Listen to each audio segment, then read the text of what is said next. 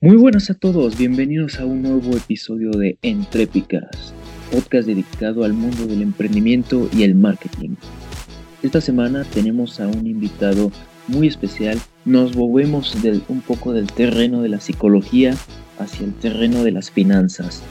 Dos áreas de la empresa totalmente diferentes, pero las dos igual de importantes. Esta semana tenemos a una persona que nos va a platicar un poco el mundo de las finanzas dentro de la empresa. José Flores es podcaster licenciado en contaduría con especialidad en finanzas. A lo largo de su carrera profesional ha adquirido conocimientos que poco a poco ha aplicado en los negocios, con el propósito de aportar su granito de arena en el talón de Aquiles de muchos emprendedores.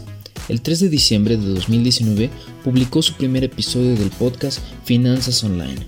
Lo puedes escuchar ahora en la plataforma podcasting de tu preferencia. Con el podcast comenzó una aventura, pero estaba dispuesto a hacer algo más. Así que se puso manos a la obra y creó la Academia de Finanzas Online, un sitio web de cursos de finanzas para facilitar a emprendedores a un precio accesible y prácticos, sobre todo para explicarlos de una forma sencilla y clara. Su objetivo es ayudar a emprendedores en el proceso de mejorar el control de su negocio con cursos y sesiones personalizadas donde el resultado que desea que tengan es lograr un negocio rentable. Si quieres conocer un poco más, escucha su podcast ahora, Finanzas Online. Ahora sin más, José Flores, bienvenido. ¿Qué tal, Tocayo? José, muy buenos días. ¿Cómo te va? ¿Cómo te trata la vida por allá? Muy bien, muy bien. ¿Y a ti, Tocayo, cómo te va? Gracias a Dios, muy bien. Te agradezco muchísimo la invitación, el estar aquí en tu, con tu audiencia, tratar de compartir un poco de lo que conozco, de lo que sé de las finanzas corporativas. Te agradezco la invitación. No, hombre, a, a ti por venir. Y justo eso, ¿no? A mí me gustaría que platicáramos un poco acerca de de este mundo de las finanzas, que para algunas personas que, les cuestan las mates es un mundo tedioso, desconocido y que ni siquiera nos queremos meter. Pero así como yo soy un gran defensor de la psicología, yo soy un gran defensor de la idea de que todos tenemos que tener por lo menos una clase de finanzas en nuestras vidas. A ver, o sea, la cultura del dinero en México es inexistente, por no decir mala. Entonces es, necesitamos aprender a, usar el dinero, no tenerle miedo y de, y de plano, pues vaya, saber a utilizarlo de la mejor manera. Sí, cara, ya ni me digas, solo siempre que lo recuerdo me pongo triste porque eh, desde la escuela nunca nos enseñan, desde la escuela e incluso desde casa, ¿no? A veces ves a tus papás que siempre están tronándose los dedos, que apenas si alcanza para lo que eh, se cubre los gastos y aún así pues nunca te generan el hábito del ahorro, nunca generan eh, ese interés por tratar de buscar la forma de hacer crecer el dinero, eh, salvo que estudies una licenciatura en, en economía, en finanzas, en contabilidad te pones de cara a esta situación que desde el punto de vista, para mí es fundamental empezar a enseñarlos desde pequeños, desde niños, a empezar a crear este fomentar el hábito del ahorro, el eh, fomentar el hábito de la inversión, el fomentar toda esta parte de finanzas personales que siempre, siempre van a afectar las finanzas corporativas, porque al final de cuentas, la forma en cómo administres tu dinero, la forma en cómo administres tu negocio, va a defender muchísimo de lo que conozcas de finanzas personales, tus propias finanzas. Yo tengo un dicho muy, muy, digamos que es una forma de valorar la idea de que si tú no controlas tus finanzas, si no sabes en qué gastas, si despilfarras tu dinero, difícilmente vas a poder controlar las finanzas de tu negocio, porque cómo manejas tu dinero, vas a manejar el dinero de tu negocio.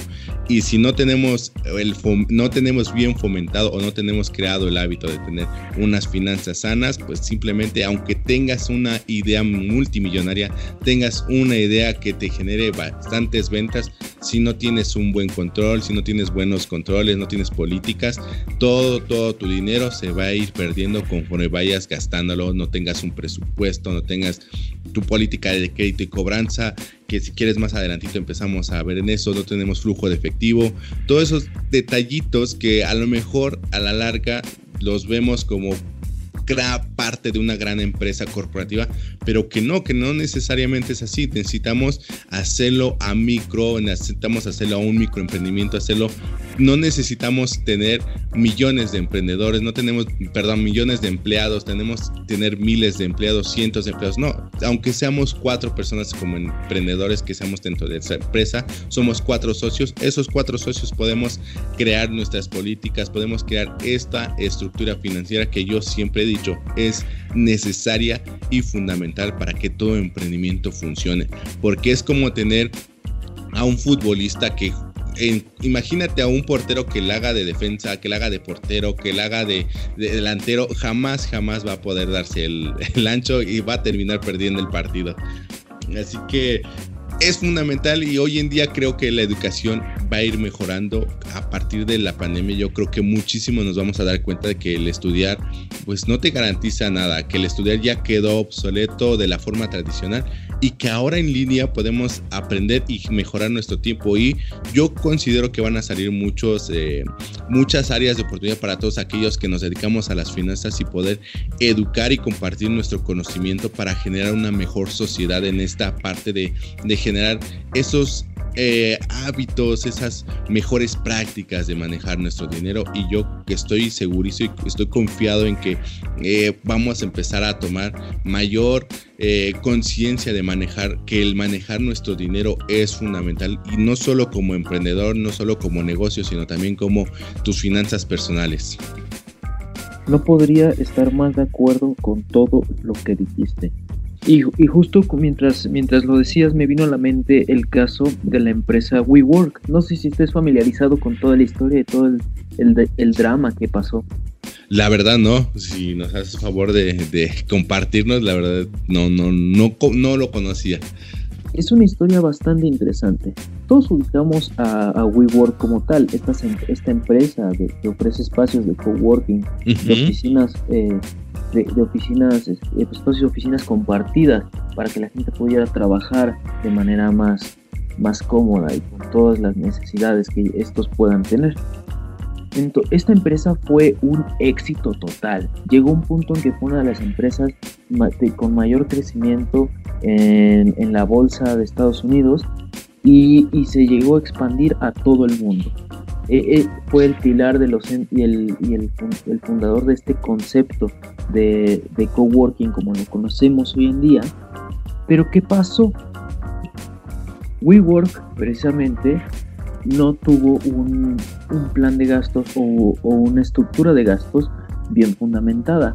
Porque mientras, mientras en un inicio ellos tenían estos espacios de oficina que los, que los rentaban a otras personas, eh, no, tenían mucho, no tenían mucho problema, pero conforme se fueron expandiendo y expandiendo cada vez más, los gastos de renta iban aumentando. Entonces, para solventar dichos gastos, tuvieron que inflar todos los gastos internos del local. Entonces llegó un punto en el que te querían cobrar más de 50 pesos por un plumón y tú, y tú te quedas con una cara de, que no, no te voy a pagar eso por un plumón. Entonces, Precisamente por esto, muchos otros competidores con precios mucho más bajos comenzaron a llegar al mercado y poco a poco WeWork fue quedando, eh, fue, pues, fue quedando relegado ante sus competidores. Actualmente me parece que está en la punta de la bancarrota, sino es que ya llegó y, todo por no haber tenido una estructura de, gastos eh, bien, bien planeada a largo plazo. Y bueno, también hubo otras cuestiones con el, con el CEO que, tuvo, que tomó algunas decisiones pues bastante cuestionables, pero me parece que para el ejemplo de hoy y para el tema de hoy es muy importante destacar porque, porque es que WeWork quebró como quebró. Y eso es por no haber tenido una idea a largo plazo bien planteada de los, de los gastos que iban a tener en el futuro murió por éxito. el famoso murió por éxito, el que piensa que eh, empieza a crecer, empieza a crecer y nunca ve que estamos empezando a gastar de más. Y bueno, es, pasa, imagínate, le pasa a una empresa que es grande, imagínate si no lo ponemos en práctica en pequeños emprendedores. No, sí, este, voló muy cerca del sol, vaya. ok, sí. Y, pues bueno, o sea, me llama mucho la atención este, este caso, porque para un poco para darle eh, eh, darle a entender a la audiencia la importancia de las finanzas. Yo, yo me introduje en el mundo de las finanzas hace ya muchos años, desde joven, cuando leí por primera vez un libro como muchos, Padre Rico, Padre Pobre, de eh, Robert Kiyosaki. Es, como el, es como el básico, ¿no? Es, es la Biblia para, para las finanzas personales, es el, el primer libro que muchos de nosotros leemos y debiste haberte seguido con el flujo de efectivo y el cuadrante, ¿no? O algo así. Eran tres básicos. Era, bueno, yo me aventé los tres. Era el de padre, pobre, rico, el flujo de efectivo, cuadrante, el flujo de efectivo y luego el de invertir, algo así. Era un chorro. Ese sí estaba más grueso. El de invertir y cosas por el estilo. De hecho, yo también lo, lo, lo leí muy, muy joven. Y de ahí me nació, digo, yo ya estaba estudiando la, licenciatura en contabilidad, pero de, a partir de ahí me especialicé en finanzas y me, me atrapó. De hecho, me encanta mucho las finanzas bursátiles, el invertir. Pero sí, creo que es el básico para poder em, empezar a interesarte por las finanzas personales, el padre pobre rico. Y no sé si has leído el de Sofía Sánchez Macías, el de este, Cerdo Capitalista, muy, muy bueno también. Pequeño cerdo capitalista, sí, sí, sí, también es de, es de los básicos, es de los primeros. estos libros se los recomiendo muchísimo que los lean, son muy fáciles de entender, muy digeribles y de plano no van a ver conceptos matemáticos tal cual dentro de estos libros, sino que van a tener un entendimiento de cómo funciona el dinero.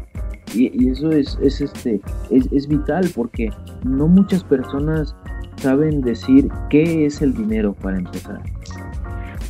Ah, sí, no, pues nomás es un. Eh, el dinero sirve para intercambiar, es un trueque, no sirve de trueque, ¿no? Es fácilmente para poder adquirir cosas, pero algunos lo consideran un poco más importante, pero simplemente es algo que nos sirve para troquear. Es nuestra forma moderna de hacer el trueque. Exacto. Sí, sí, sí.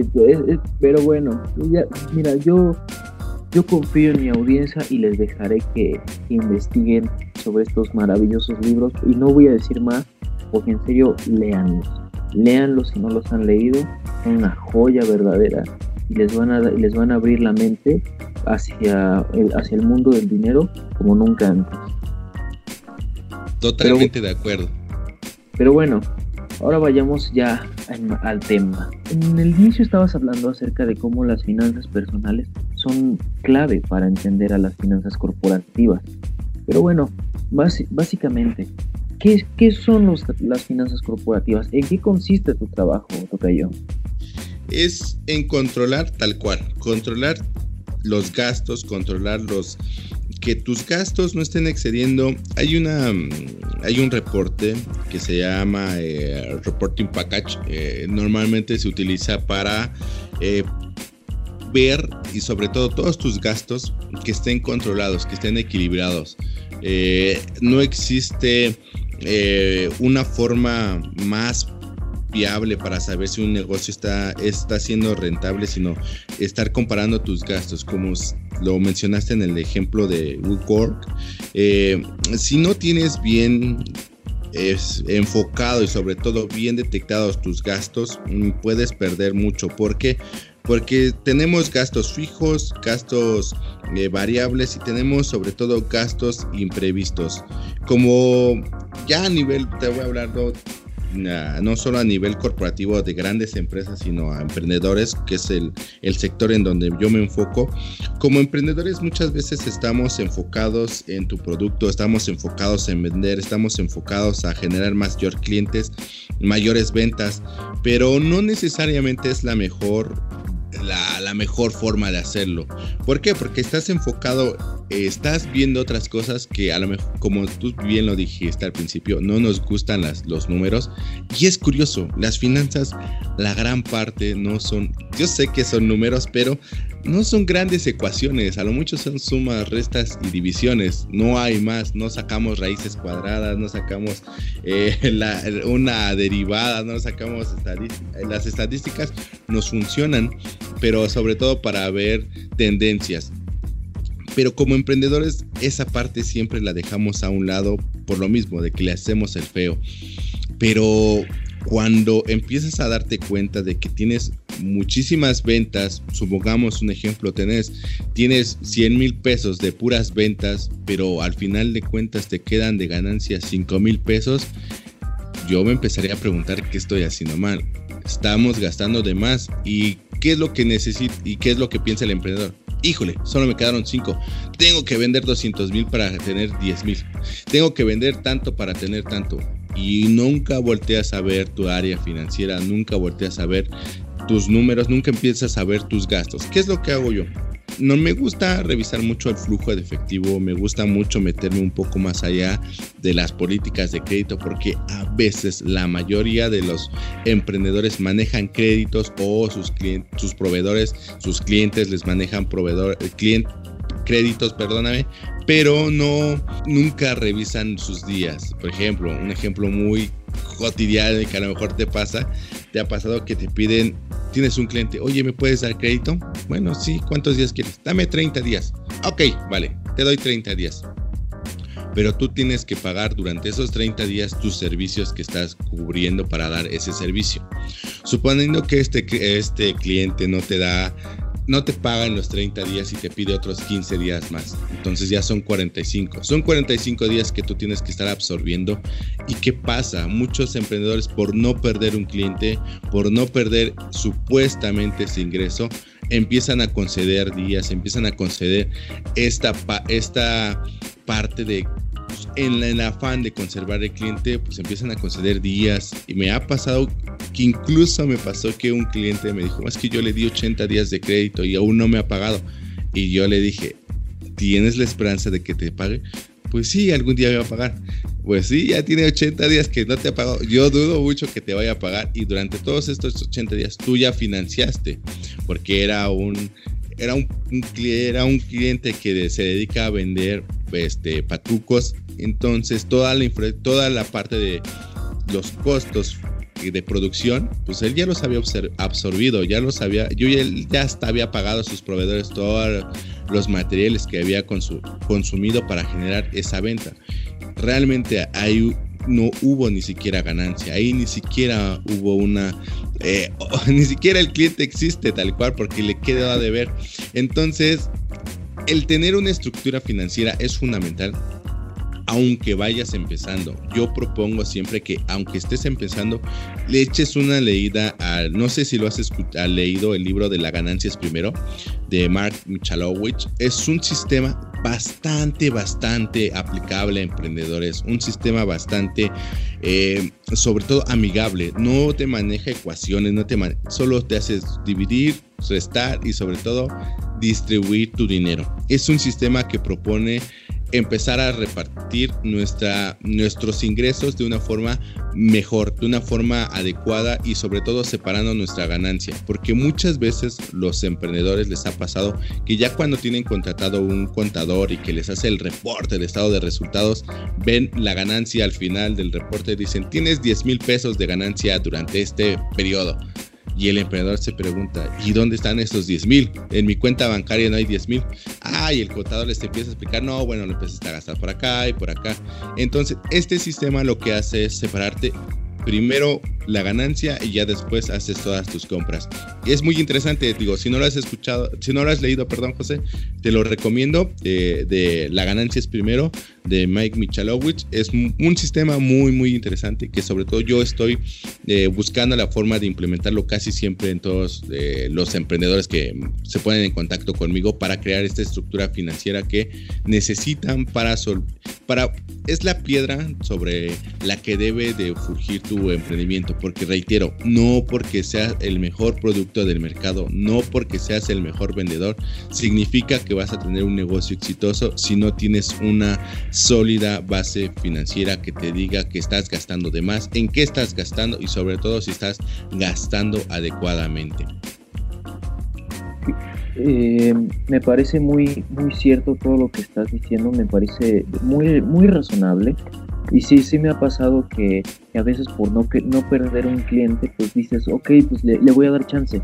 Pero esa, esa relación no es sana y a la larga pues los dos, tú sales perdiendo más que él porque tú le puedes cancelar el servicio cuando quieras pero al final este el que está perdiendo el que está perdiendo dinero eres tú y bueno, mencionas esta metodología, este servicio, eh, perdón, esta metodología para, para dejar bien en claras las finanzas en una empresa desde el inicio. Yo conocí a otra, a ver si tú lo ubicas. A el ver. el famoso Unit Economics. No sé si lo conoces. No, no, no. Sinceramente no. Bueno, el Unit Economics es una metodología que precisamente está desarrollada para startups, para, empresas pequeñas y que apenas están naciendo, y que básicamente consiste en, conocer diferentes, en conocer diferentes conceptos. En total, 11 conceptos que, van a ir de la mano unos con otros para llegar a conocer el, el uso de fondos totales de la empresa. Y, esto, y esta metodología está enfocada en el, en el número de clientes que va a tener la empresa. Y te va a describir cuántos este cuánto te va cuánto te va a durar y cuánto vale cada cliente para ti. Cuánto te va, cuánto vale para ti adquirir un cliente y cuál es la vida útil de esto cuántos ingresos está generando unitariamente. Entonces a mí lo a mí me gusta mucho esta metodología porque dentro de, estos 11 eh, conceptos que podrían también ser considerados 11 pasos tú describes un modelo financiero muy sencillo pero muy, pero muy ágil y que se adapta a, a los, a los cambios de la, de la startup. Entonces, si tú en algún momento estás facturando cierta cantidad, pero ahora creciste y tienes ma mayores gastos, se ajustan estos parámetros y, todos los resultados caen como en cascada y, se actualizan con Órale, interesante. Le voy a echar una ojeada para analizarlo un poquito más a fondo. Sí, estas son ondas muy de muy de Stanford, muy de, por allá, entonces sí, es este está bastante interesante y también los que no lo conozcan les invito a que a que le den una ojeada al Unit Economics, que es un modelo muy sencillo pero muy eficiente. Y bueno, Tocayo, ya estamos este ya estamos casi por cerrar la entrevista. Me gustaría hacerte un par de preguntas más. Y estas son un poco sobre eh, ya, ya, de, ya dentro del, de la cultura del dinero en la empresa. Muchas personas le tienen mucho miedo a la deuda, pero personas que saben de finanzas, bueno, tú sabrás muchísimo más que yo de finanzas, ¿verdad? Pero personas que sabemos por lo menos tres páginas de finanzas, sabemos que la deuda no es mala si la sabes manejar. Es, eh, si la sabes controlar, la deuda puede ser una catapulta impresionante para tu negocio. ¿Cómo es esto posible? Sí, es el... Yo siempre digo es la gloria o el, o el entierro, porque si lo utilizas adecuadamente, como tú lo dices, nos sirve un término muy financiero, economista, es el apalancamiento. ¿Qué es el apalancamiento? Es el utilizar el dinero de otros para tú eh, ocuparlo de una forma y aprovecharte de ello. La deuda siempre va a ser buena. Lo, un claro ejemplo es el crédito que te venía de, que te comenté al principio. Tu política de crédito y cobranza es, funciona como eso, deuda. ¿Por qué? Porque al final de cuentas tú estás beneficiando, estás financiando a tus proveedores o sobre todo te financias de tus proveedores, te apalancas de tus proveedores. ¿Por qué? Porque buscas que te den un número de días de crédito en base a tus días que tú otorgas de crédito a tus clientes. Si tú utilizas muy bien eh, y juegas bastante bien con estos días, tú vas a, saber manejar la deuda. Un ejemplo, tú a tu proveedor, tú consigues con tu proveedor 45 días de crédito, pero a tu cliente solo le das 15 días de financiamiento, pensando que a lo mejor en 15 días mmm, a lo mucho te va a pagar en 30 días, entonces tienes 15 días todavía más sobre ese apalancamiento, esa deuda a favor con tu proveedor. Entonces, si sabemos manejar esto, este término de deuda, nos puede nos puede servir muchísimo y no solo con proveedores, no solo con clientes, sino con banco también. Si necesitas un préstamo, necesitas un financiamiento, hacer números y ver que lo puedes pagar y sobre todo sacar créditos que sean necesarios y que sean puntuales para una cierta eh, actividad, una cierta una razón de ser específico, porque si solo sacas un crédito para decir, bueno, yo quiero eh, sacar un crédito en el banco para hacer crecer mi negocio. Bueno, pues, hacer crecer tu negocio no es específico, no es lo mismo decir voy a sacar un financiamiento para abrir la sucursal en tal lugar porque necesito 100 mil, 200 mil pesos para aperturar esa sucursal y yo sé que en cuatro meses, cinco meses, un año, yo voy a recuperar los 200 mil pesos y voy a pagar mi deuda. Entonces, esa es una forma de utilizar adecuadamente la deuda, una forma eh, más sin tanta complicación y sobre todo que no te metas en problemas, porque una vez que no es lo mismo tener una deuda con proveedores y clientes que tener deudas ya con eh, eh, bancos, instituciones financieras, porque en esos momentos ya pasas a otro nivel. Y yo siempre cuando me preguntan, oye, ¿qué crédito saco? Necesito hacer crecer mi negocio, ¿qué, qué instrumento financiero me recomiendas? Lo primero que les pregunto es, ¿para qué necesitas el dinero? Si ya sabes para qué lo necesitas, bueno, podemos crear una podemos crear un plan, podemos ver cuáles son las mejores opciones del mercado y específicamente hacer un estudio para saber en cuánto tiempo vas a tener la disponibilidad para poder pagar ese crédito, porque de lo contrario solo te convierte en deuda mala y ahí empieza el terror, porque el interés compuesto, los intereses lo complicado de un crédito no es el, el, sacarlo, sino el pagarlo y sobre todo si dejas de pagarlo, que el interés se hace con una bendita bola de nieve que empieza a crecer, a crecer, a crecer, a crecer, a crecer y llega el momento que es imparable. Así que eh, yo siempre recomiendo que antes de sacar un crédito te preguntes para qué lo vas a necesitar, para qué lo vas a utilizar. Y una vez que ya tengas esa respuesta, busques la mejor opción y sobre todo que veas cuánto tiempo te va a llevar pagar ese crédito, porque de lo contrario, yo te recomendaría que dejes de pensar en buscar un crédito para hacer crecer nada más tu negocio por el simple hecho de hacerlo. A lo mejor si necesitas un poco mayor de flujo de efectivo, que a lo mejor no te alcanza nunca para pagar tu nómina, que tus gastos siempre están correteando tus ingresos, bueno, ahí a lo mejor tendríamos que echar un poquito más, eh, analizar un poco más cómo estás gastando, cómo estás administrando tu dinero y no necesariamente necesitas un crédito. Pero respondiendo a tu pregunta, ¿cómo saber cuándo es una deuda buena? Cuando tienes beneficio, cuando aprovechas y te apalancas de, de ese crédito, de ese, esos días, esos créditos para poder eh, aprovecharlo al máximo y tienes una deuda mala cuando solamente sacas un crédito sin un sentido, sin solamente por el hecho de que el banco te está otorgando un crédito y a la larga no vas a poder cubrir esos pagos porque el interés recordemos que siempre va a ser compuesto y es una tasa variable. Muy bien, José. Perfecto.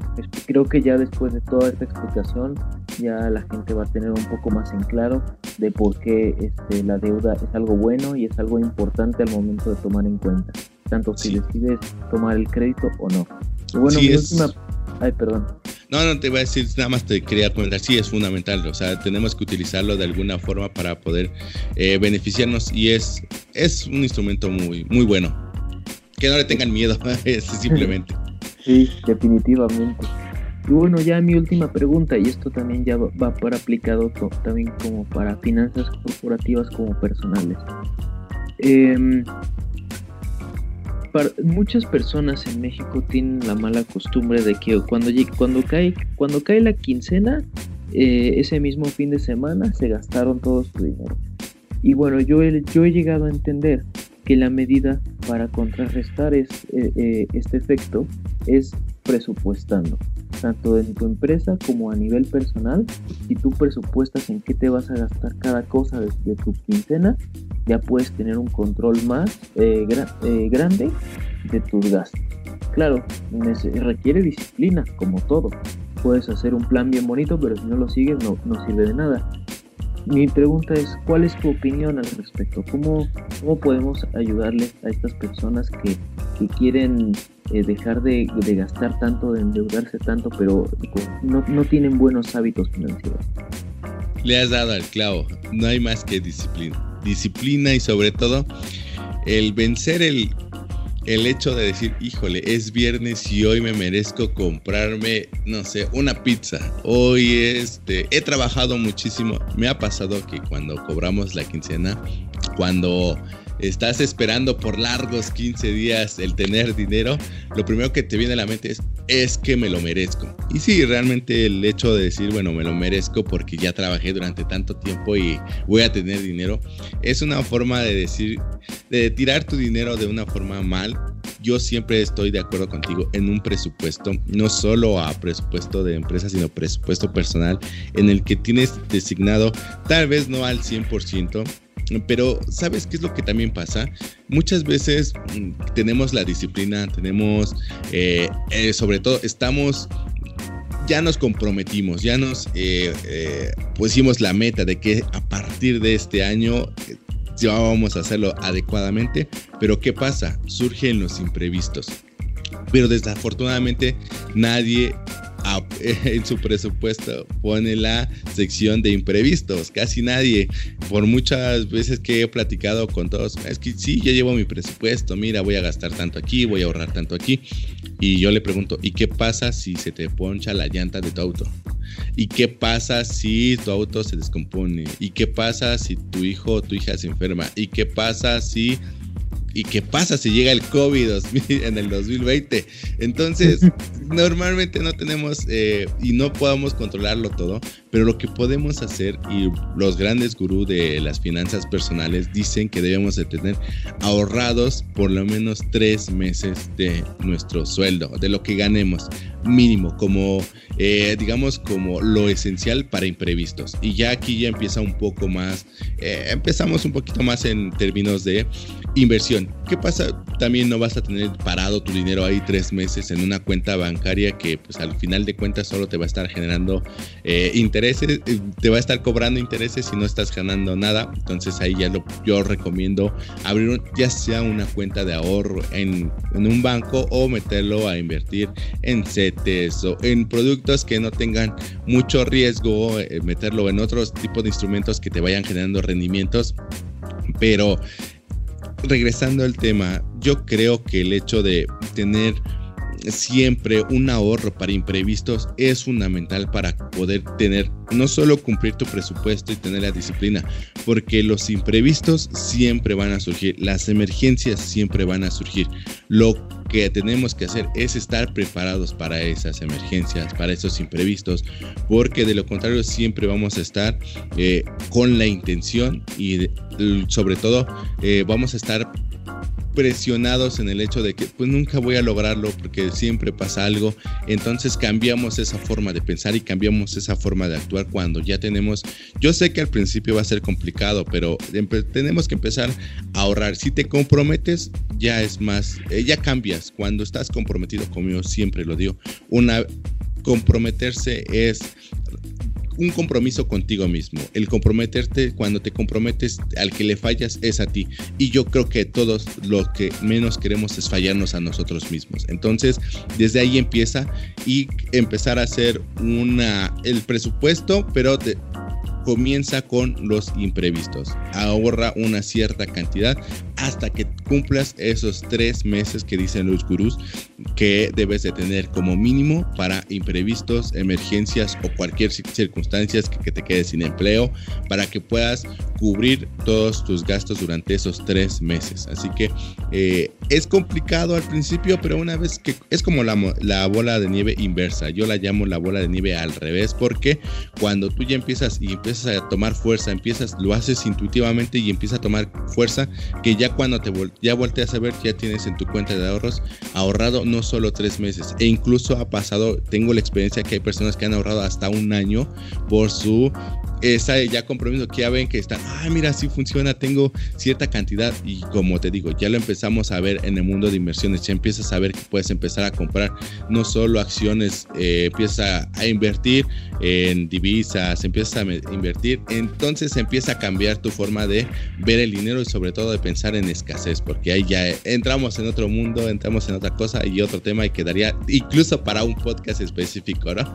Pero bueno, espero que, que todos en sus presupuestos consideren la opción el de imprevistos y de emergencias o de urgencias porque siempre los van a ver. Eso, eso siempre va a existir. Hoy en día los imprevistos, cualquier cosa que te pueda pasar, eso no lo podemos controlar, pero lo que podemos controlar es que tenemos ese ahorro destinado para aquello que nos pueda pasar. No, hombre, José, eh, diste eh, clavo con muchísimas cosas y estoy muy contento de que hayas eh, querido venir acá a platicarnos un poco. Creo que salió un programa bastante rico, no solo en cuanto a casos, sino en conocimientos técnicos, metodologías, recomendaciones. Bueno, de todo salió un poco y estoy muy feliz por ello nada más para despedir, pueden, este, hicimos una pequeña colaboración también en, su programa, entonces pueden ir a encontrar eh, el, link para ir para visitar el podcast de José. ¿Dónde te podemos encontrar, Tocayo? Mira, yo estoy en finanzasonline.com.mx, es mi casa, es mi sitio, ahí van a encontrar cursos de finanzas para emprendedores que desean controlar su negocio, que sobre todo están buscando eh, el hecho de que quieren controlarla porque ya se les salió de control o que quieren buscar otra alternativa que a lo mejor su contador ya necesitan contratar un contador pero no les alcanza para contratar un contador o simplemente porque quieren aprender de finanzas ahí van a encontrar cursos. Cada, cada tres semanas voy a subir subo un curso nuevo. Así que eh, a través de ahí de finanzasonline.com o en mi podcast Finanzas Online. Ahí los martes y jueves un episodio nuevo enfocado a finanzas corporativas. No son finanzas personales así que eh, todos tratamos temas para que lleves el control de tu negocio. Y solo en esas, en todo está en finanzasonline.com.mx. Y te agradezco, Tocayo. Muchísimas gracias por la invitación, por estar aquí. Bastante entretenida esta colaboración. Y sobre todo, muchísimas gracias por darme la oportunidad y la voz de estar en tu audiencia. Y sobre todo para compartir un poquito de lo que sé y un poquito de lo que puedan hacer y sobre todo lo que yo siempre digo, lo que siempre mi deseo es que todos como una comunidad podamos salir adelante. Así que muchísimas gracias. No, hombre, Tocayo, gracias a ti. Y me parece que sí, tienes toda la razón. Juntos hay que apoyarnos como una comunidad, como podcasters, como emprendedores. Hay que apoyarnos unos a otros y crecer juntos. Totalmente de acuerdo. Pues muchísimas gracias y hasta la próxima. Espero que hayas disfrutado este programa. Recuerda que puedes encontrarnos en Twitter como EntrepifyMX. Si quieres que platiquemos sobre algún tema en específico o tienes alguna duda, no olvides dejarnos tu comentario por ese medio. Si estás escuchándonos en YouTube, no olvides suscribirte. no me quiero ir sin agradecerle a nuestro patrocinador oficial Entrepify. Entrepify es un servicio de consultoría especializado en el marketing digital para startups y pymes en el cual se ofrecen planes que se adaptan a los presupuestos de una empresa pequeña o mediana, ofreciendo la mayor calidad en servicios para llevar a tu empresa en el mundo digital al siguiente nivel. Nos vemos la siguiente semana. Bye.